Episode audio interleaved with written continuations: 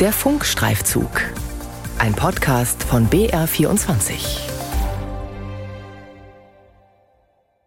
Man kennt ja den Donut- und den Krapfeneffekt. Man will ja quasi in Krapfen, das in der Ortsmitte belebt ist und viele Leute sind und nicht im Neubaugebiet, wo ich einen Donut habe. In der Mitte ist hohl und leer und tot und außenrum sind Neubaugebiete. Manuel Döhler ist Bürgermeister der 2000 Seelengemeinde Neusitz samt Ortsteil Schweinsdorf gelegen im Landkreis Ansbach in Mittelfranken. Er und sein Gemeinderat schaffen hier das, woran die meisten scheitern, dass der Ortsteil ein Krapfen bleibt, dass er sich nicht weiter ins Umland frisst, kurz Flächen verbraucht. Sagen wir mal so, es war nicht alltäglich, den Entschluss zu fassen, man verzichtet auf Neubaugebiete. Also damals, muss man sagen, war das sehr vorausschauend zu sagen, wir gehen nicht immer weiter nach außen, nicht nur der parteilose Bürgermeister, auch die Staatsregierung will den Flächenverbrauch reduzieren. Bis zum Jahr 2030 auf 5 Hektar pro Tag. Im Jahr 2022 sind in Bayern täglich 12,2 Hektar verbraucht worden. 2021 waren es noch 10,3 Hektar. Das heißt, der Flächenverbrauch stieg zuletzt an und bleibt insgesamt seit Jahren auf einem vergleichbaren Niveau. Flächenfraß und kein Ende. Warum kommt Bayern seinen Zielen nicht näher? Ein Funkstreifzug von Ursula Clement. Schweinsdorf ist umgeben von Wiesen, Feldern und Äckern. Man hört die A7, die ganz in der Nähe verläuft. Neubaugebiete sind nicht zu sehen.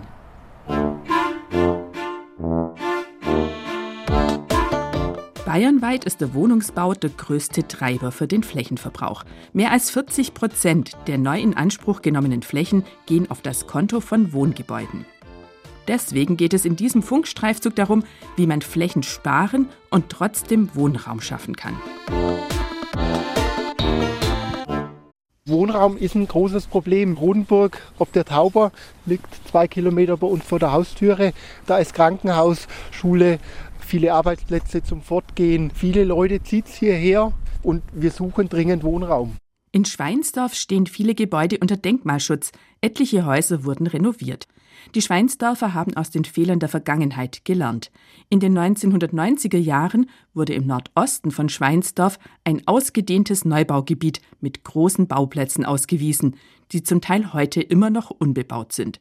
Bald darauf hat der Gemeinderat unter Döhlers Vorgänger beschlossen, dass er in Schweinsdorf keine neuen Baugebiete mehr ausweist. Der Bürgermeister macht eine kleine Dorfführung und zeigt, wo überall Wohnraum entstanden ist, ohne neuen Flächenverbrauch. Hier sieht man jetzt wieder Beispiel, alte Hofstelle. Hier wohnen die Senioren in dem Haus drin, vorne. Die Kinder sind weggezogen.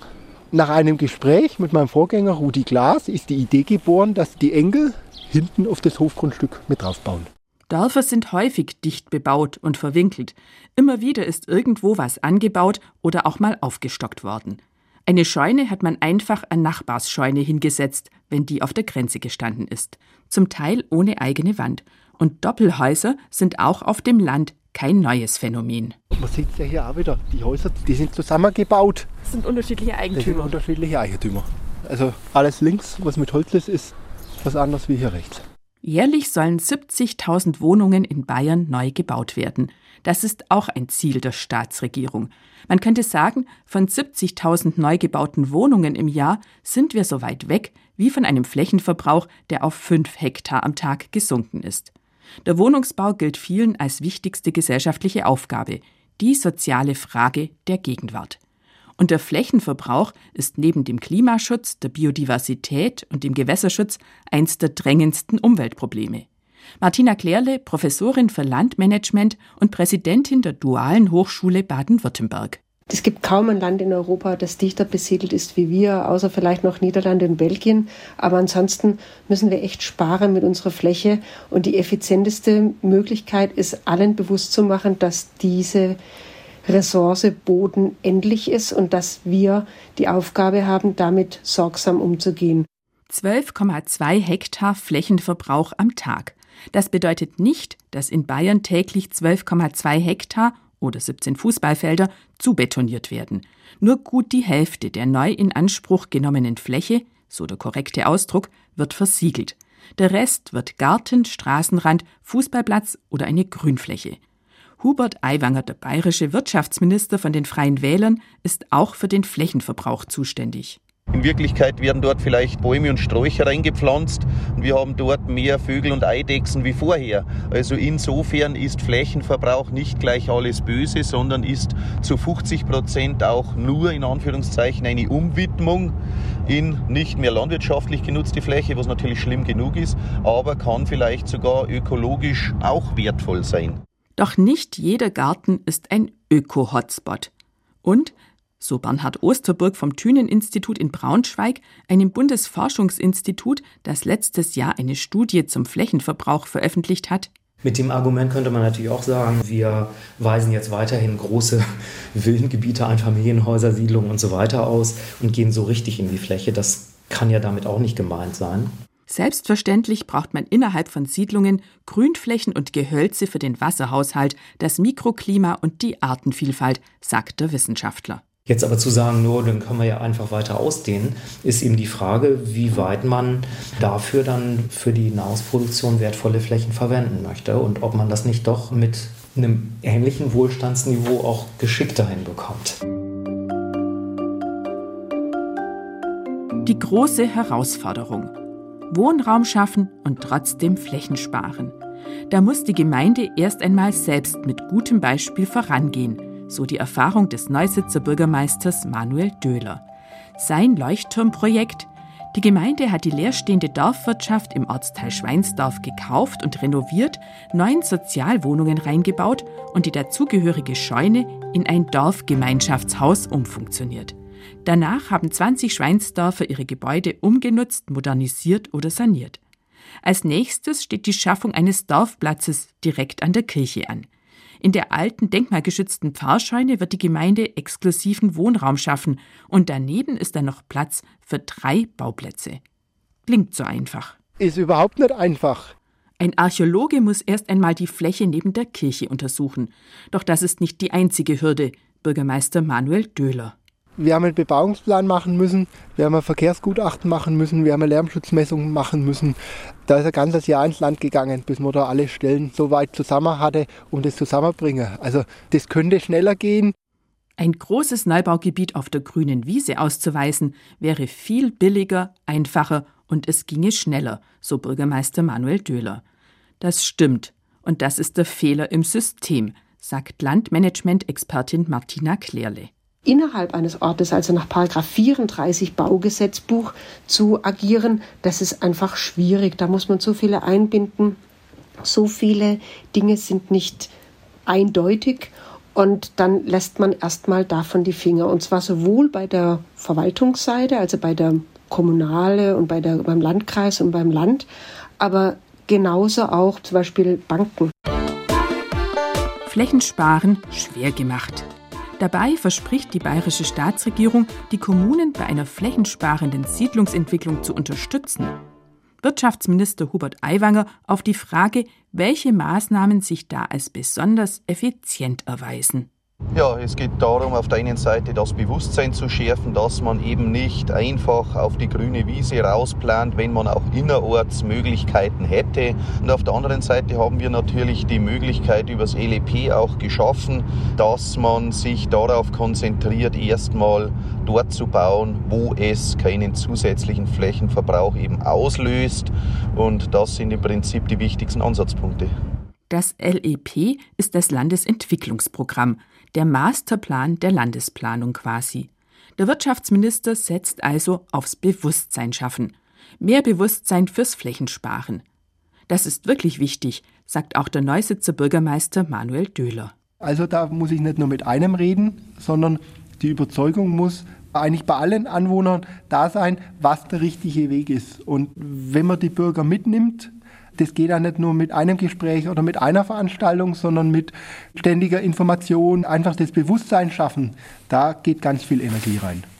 Doch dieses Bewusstsein müssen der Bürgermeister und die Gemeinderäte selbst schaffen. Das macht nicht die Staatsregierung. Dabei sagt sie doch, sie unterstütze die Kommunen beim Flächensparen. Wie? Manuel Döhler überlegt. Das Amt für ländliche Entwicklung, die machen sehr viel Hilfe und Unterstützung dann wird es aber schon relativ eng.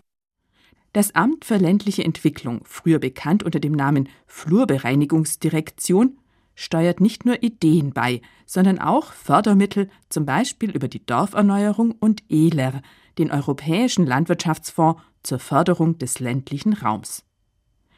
Wie könnte man noch mehr Flächen sparen? Martina Klärle, die Vermessungsingenieurin und Professorin für Landmanagement, empfiehlt, Gesetze zu vereinfachen. Außerdem brauche es mehr Anreize zum Flächensparen und weniger Hindernisse. Ich glaube, das ist das Entscheidende, dass unsere Gesellschaft, und zwar alle, die hier Verantwortung übernehmen, mehr Verantwortung übernehmen, nämlich auch Entscheidungen zu treffen, dort, wo wir Grauzonen haben. Wir sind in Deutschland grundsätzlich immer stärker darauf aus, keine Fehler zu machen. Und da, wo entschieden wird, entstehen auch Fehler. Und diesen Mut zu haben, auch Dinge auszuprobieren, es laufen zu lassen, Dinge zu entscheiden, ob das jetzt der Sachbearbeiter bei der Kommune ist, der den Bebauungsplan beurteilt, oder ob es der Angestellte bei der Bank ist, der diesen Antrag für das Bebauen genehmigen soll, oder ob das wir als Bauherren sind, die auch mal etwas ausprobieren. Das sind eigentlich die Barrieren, die wir im Moment haben. Also Dinge auch zu tun, nicht immer 100 Prozent sagen wir mal, die Gesetze und mehr einhalten, sondern dort, wo wir die Grauzonen haben, die auch zu nutzen. Und da brauchen wir ein bisschen mehr Mut und auch ein bisschen mehr Gottvertrauen. Der Bayerische Gemeindetag fordert eine extra Grundsteuer für innerörtliche Grundstücke, die jahrelang nicht bebaut werden. Warum sie nicht bebaut werden? Weil sie erst als Bauplatz für die Kinder aufgehoben werden, dann für die Enkel und die Urenkel. Oder einfach Spekulationsobjekt sind. Auch Neusitzbürgermeister Manuel Döhler ist für die sogenannte Grundsteuer C. Das würde uns helfen, dass jeder, der Potenzialfläche hat, wenn er die zurückhalten will und auf Kosten der Allgemeinheit die unbebaut lassen will, dann wäre es aus unserer Sicht richtig, wenn er einen kleinen Beitrag dazu leistet. Und wenn der Leidensdruck dann irgendwann einmal so hoch ist und er das bebaut, wäre es toll. Und wenn er es veräußert und jemand anders was baut, wäre es ja auch toll. Das wäre so eine Möglichkeit. Wirtschaftsminister Hubert Aiwanger lehnt die Grundsteuer C ab. Wir hatten die Grundsteuer C schon mal in den 60er Jahren.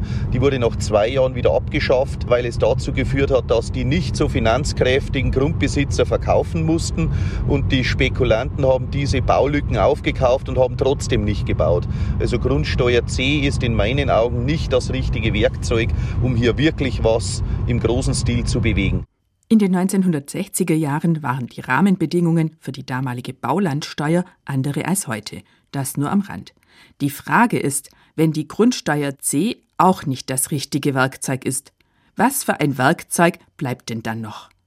Eine verbindliche Obergrenze für den Flächenverbrauch, die sich schrittweise dem Ziel von fünf Hektar am Tag annähert? Der Neusitzer Bürgermeister Manuel Döhler. Es ist sehr schwierig. Also, ich sehe es es wäre richtig. Ich sehe aber auch, wenn es eine gesetzliche Regelung gibt, ist die Planungshoheit der Gemeinde schon sehr stark eingeschnitten. Der Bayerische Bauernverband fordert keinen Verlust von landwirtschaftlichen Flächen mehr ab dem Jahr 2030. Der Bund Naturschutz und die Grünen in Bayern fordern eine verbindliche Obergrenze für den Flächenverbrauch. Und der Wirtschaftsminister sagt zu einer verbindlichen Flächenobergrenze, wenn man hier mit Gewalt Flächenverbrauch verhindern wollte, dann würde das dazu führen, dass man die Wirtschaft abwürgt. Flächen sparen mit Gewalt oder mit viel Engagement und Hirnschmalz. Landmanagement-Expertin Martina Klärle hält Erklären, Überzeugen, Bewusstsein schaffen für die beste Methode.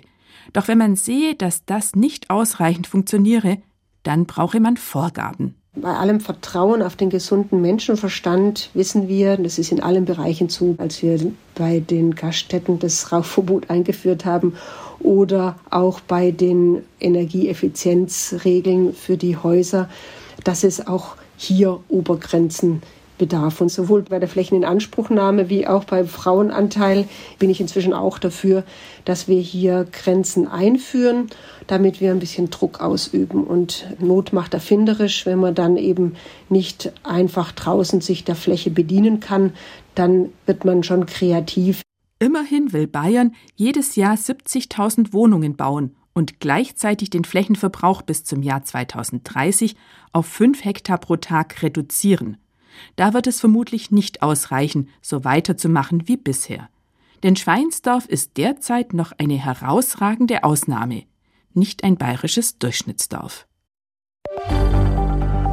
Flächenfraß und kein Ende. Warum kommt Bayern seinen Zielen nicht näher?